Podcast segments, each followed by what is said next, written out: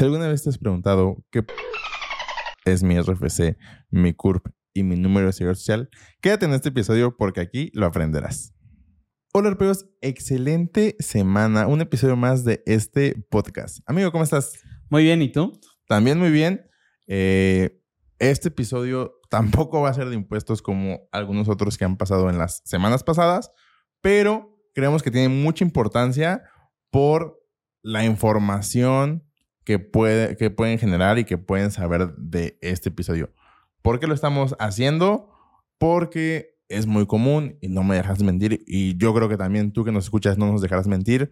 A veces te preguntan, oye, es que, ¿qué crees? Voy a empezar a trabajar y me pidieron algo así como mi RFC o mi KFC. No entendí bien qué es, dónde lo compro, dónde lo consigo y demás. Entonces, lo que vamos a hacer aquí en este episodio es explicarles qué es el RFC, que, o sea, o cómo funciona el RFC, el CURP y el número de seguridad social y además dónde lo pueden conseguir.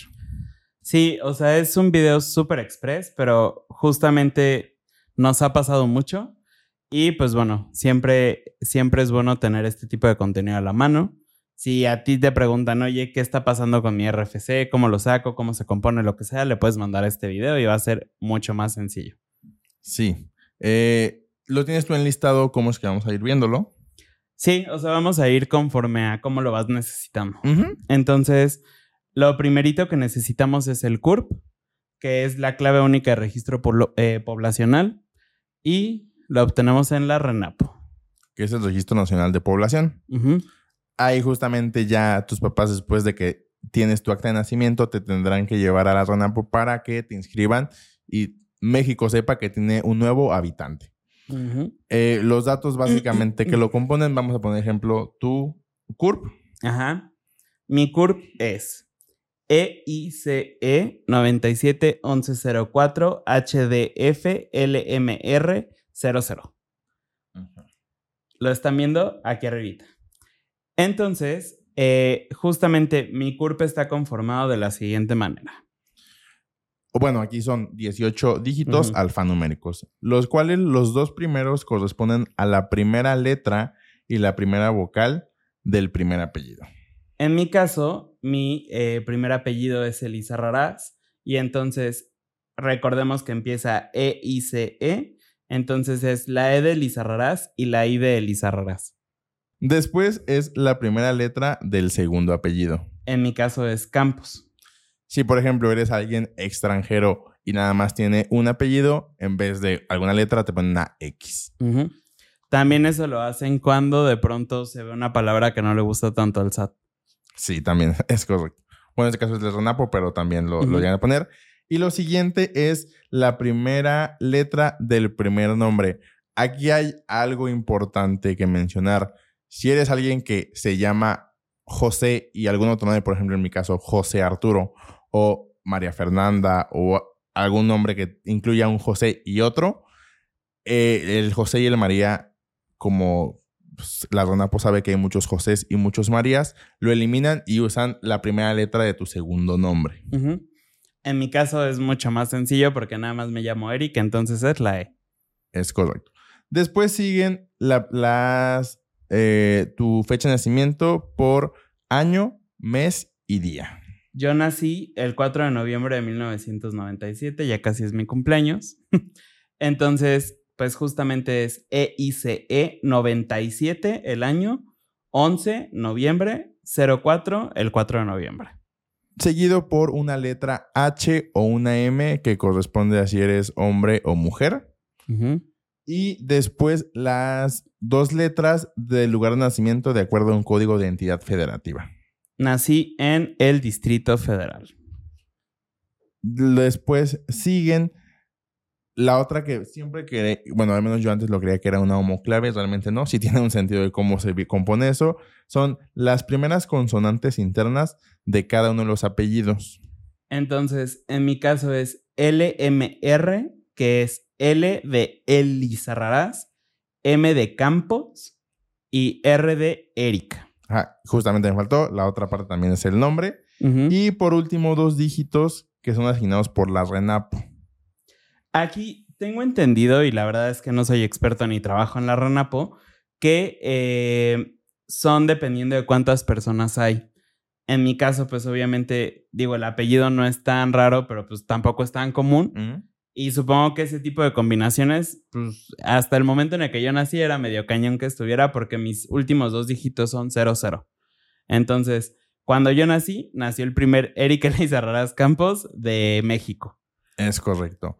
Justamente este documento eh, es de acceso gratuito, no se tiene que pagar nada por obtenerlo y lo puedes obtener si entras a la página de internet www.gov.mx diagonal curv diagonal. Y aquí hay dos formas de obtenerla. Si es que la sabes y nada más necesitas el documento oficial que emite la RANAPO, pues puedes ponerlo, nada más ahí te pide que selecciones también que no es un robot y todo bien. La segunda opción es si por alguna extraña razón no sabes eh, tu CURP, te, puede- te va a pedir datos que para que la pueda identificar, como es tu nombre, tus apellidos, el día de nacimiento, año, bueno, día, mes y año de nacimiento, eh, el sexo y el estado en el que te, eh, te registraron. Yo aquí quiero levantar una pequeña campaña para que al menos lo que es su RFC y CURP se lo sepan. Si Sí. también son eh, usuarios del sector salud público, también apréndanse su número de seguridad social. Eh, pero en caso de que no se sepan su CURP, viene en su INE. Sí, es correcto. Entonces ahí, este, también lo pueden poner y aquí e igual de forma les va a dar, si es que están registrados, si aparecen en la base de datos de la RANAPO, eh, pues va a emitir el documento oficial. ¿Qué es lo que pasa si es que tuvieran dos CURPs y no lo supieran?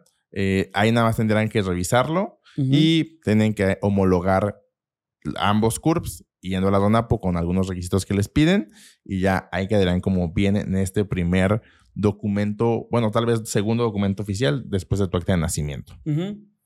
El siguiente es el RFC, porque este nos lo piden forzosamente cuando vamos a comenzar a trabajar. Y ya hay, segundo, dependiendo de las prestaciones que te ofrezca el lugar, es el número de seguridad social. Pero ahorita vamos a eso. Que además recordemos que en las reformas fiscales de este año también se volvió obligatorio, pero sin ninguna sanción, entonces no sé qué tan obligatorio es el sacar tu RFC. ¿Y por qué es el segundo? Porque al final de cuentas el RFC es una extensión de tu CURP. Básicamente vienen los mismos datos y nada más agregan un homoclave que pues también es la forma en la que supongo que la Secretaría de Hacienda y el SAT te identifican como contribuyente. Ujú. Ok, entonces, retomando este mismo eh, punto, donde justamente Arturo comenta que el RFC y el CURP son casi iguales, vamos a seguir en el ejemplo conmigo. Eh, Eric Elizarrarás Campos, recordemos, mi CURP ya se los habíamos puesto aquí, y entonces el RFC es lo mismito, EICE 971104, EY9. Ujú. Normalmente eh, van a escuchar en el RFC de la homoclave. La homoclave son estos últimos tres dígitos o caracteres que mencioné, que en mi caso es EY9. ¿Por qué? Eh, básicamente se compone casi igual. EI de Elizarrarás, C de Campos, E de Eric, 971104 por mi fecha de nacimiento y la homoclave la determina el SAT. Sí, o sea, literalmente pueden ser eh, letras o eh, números o solo letras o solo números. Literalmente ahí sí no sabríamos decirle cómo es que se determina esa homoclave, pero así es como funciona. Sí. Y pues, Básicamente, ah, bueno, a ver. o sea, bueno, aquí es importante que eh, cómo la puedes obtener. Hay varias formas. Si ya tienes RFC, un poco más sencillo. Si no tienes, es un proceso un poquito más tardado en este año, pero también lo puedes conseguir. Sí, si no tienen, no hay de otra, tienen que generar una cita en el SAT para poderlo tramitar. La gran noticia para nosotros los entusiastas de los impuestos es que en el momento en el que ya los dan de alta, les dan su fiel. Y eso prácticamente, acuérdense, también tenemos un episodio donde les explicamos todos los documentos que deben de tener del SAT y eso prácticamente los convierte en todopoderosos. ¿Por qué? Porque ya pueden hacer sus trámites de si van a comenzar un negocio, dar de alta sus obligaciones, Si van a cambiar de domicilio, lo pueden hacer por internet. Si necesitan una constancia, la pueden sacar por internet. Ya pueden hacer prácticamente cualquier cosa teniendo su fiel. También, por ejemplo, si eres una persona de sueldos salarios y vas a tener una devolución de poco más de 10 mil pesos y es la primera vez, cuando firmes o termines tu declaración, también te va a pedir eh, la firma electrónica. Entonces, pues también, si estás, si estamos aún, esto está, eh, ustedes lo están viendo en octubre, aún tienen muchos meses para, para ser precavidos y buscar una cita en el SAT para que consigan su firma electrónica. Y que en abril, cuando es la declaración anual, ya estén preparados. Ahora bien, si ustedes ya tienen su RFC, muchas veces de hecho los que hacen el trámite del RFC es el banco. Porque acuérdense que las cuentas bancarias tienen que estar ligadas al RFC. A veces lo hacen, a veces no, a veces nada más ponen el del público en general. Pero bueno, eh, muchas veces ya tienen RFC por el banco, entonces lo único que tendrían que hacer si quieren y tienen tiempo y posibilidad de ir a una oficina del SAT es llevar su IFE y en cinco minutos les dan su constancia. Sí, es un trámite que no es con cita, que literalmente a veces pueden tardar más de cinco minutos porque como que el SAT espera que se junten varias y después se las entregan, pero sí es un trámite nada más de ir, decir vengo por una constancia y ahí vas a ver eh, dónde está tu domicilio fiscal registrado, qué obligaciones fiscales tienes y demás. Y ya si ves algo extraño, pues podrías eh, acercarte a alguna asesoría con la finalidad de revisar si es que tienes, ves algo como pago definitivo de IVA mensual, pues ya dices, eso está extraño si yo nada más recibo ingresos por sueldos y salarios. Entonces, nada más ahí te da una forma un poco más rápida de conseguir tu constancia, constancia de situación fiscal, que también, recordemos, es muy necesaria como ahorita en los trabajos por el tema de la facturación 4.0. Sí, ese es eh, lo normalito. Ya si lo quieren hacer un poquito más express, existe la opción del SAT ID, y ahí tienen que grabar un video, se tienen que esperar unos dos o tres días, pero pues bueno, les evita el ir a las oficinas del SAT. Y pues bueno, lo que decía, si ya tienes firma electrónica, pues ya, es todo más sencillo. O contraseña. También la clave CIEC también les puede funcionar para esto. Y creo que es todo en el RFC. Y ahora sí nos pasamos al número de seguridad social. En el caso del número de seguridad social, este, vamos a hablar específicamente del de el IMSS. Y en mi caso es 14 12 97 56 285. Aquí rápidamente, como no decimos clave única de registro poblacional o registro federal de contribuyentes, eh, acá también hay una pequeña abreviación que no hay una forma sencilla de, mencionar, pero es NSS, número de seguridad social. En donde justamente eh, el primer, las primeras dos letras, perdón, los primeros dos números, que es el 14, corresponden a la subdelegación en la que fue afiliada, en este caso fue en Querétaro.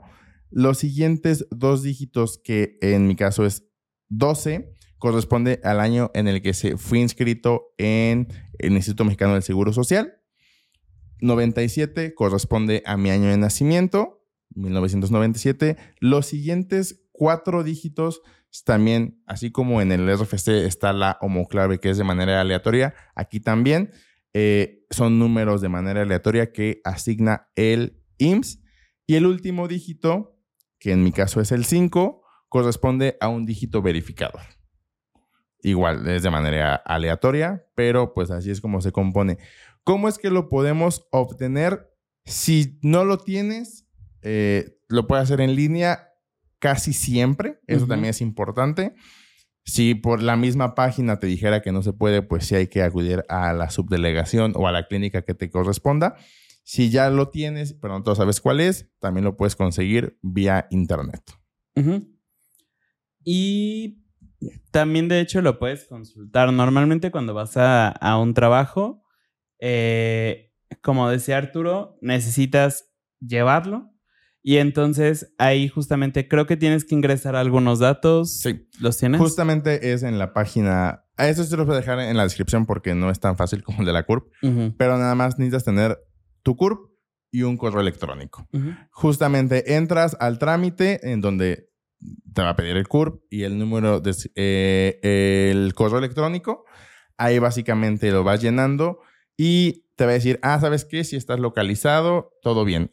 ¿Qué hacen? Te envían por correo tanto una tarjetita que va a aparecer aquí, por ejemplo, la mía, en donde dice que es mi nombre, mi número de seguridad social y también viene incluido mi RFC y también viene una ficha de localización o así la llaman, en donde eh, ficha de asignación de número de seguridad social, donde básicamente vienen los mismos datos pero desglosados, como mi número de seguridad social, la CURP, mi nombre, mi primer apellido, mi segundo apellido, el sexo, la fecha de nacimiento y el lugar de nacimiento. Entonces también eso es importante que lo guardes, o sea, porque digamos, al igual que la CURP y el RFC, pues nunca cambian. Y este no es como un documento como fue en, su momento la constancia de situación fiscal con el RFC, que la pedan actualizada.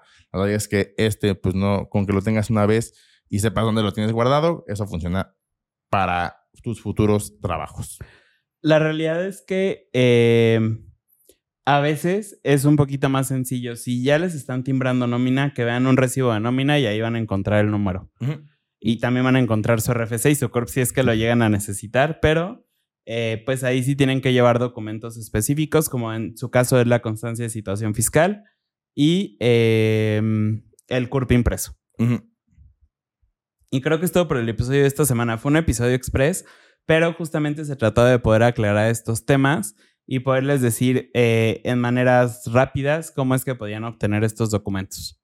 Sí, entonces si no sabes si ya tienes RFC, si no sabes bien tu CURP, no sabes cuál es tu número de seguridad social y estás empezando a buscar opciones de trabajo o estás iniciando en esta vida laboral, pues tenlos a la mano. Siempre ser precavido y creo que el poder en saber cómo obtenerlos desde manera, desde antes de necesitarlos, pues te puede ayudar, ahorrar muchos, muchos problemas. Nunca están de más. Es correcto. y creo que es todo. Eh, recuerden seguirnos en nuestras redes sociales. Estamos en Instagram, Facebook, TikTok, YouTube, en eh, Spotify.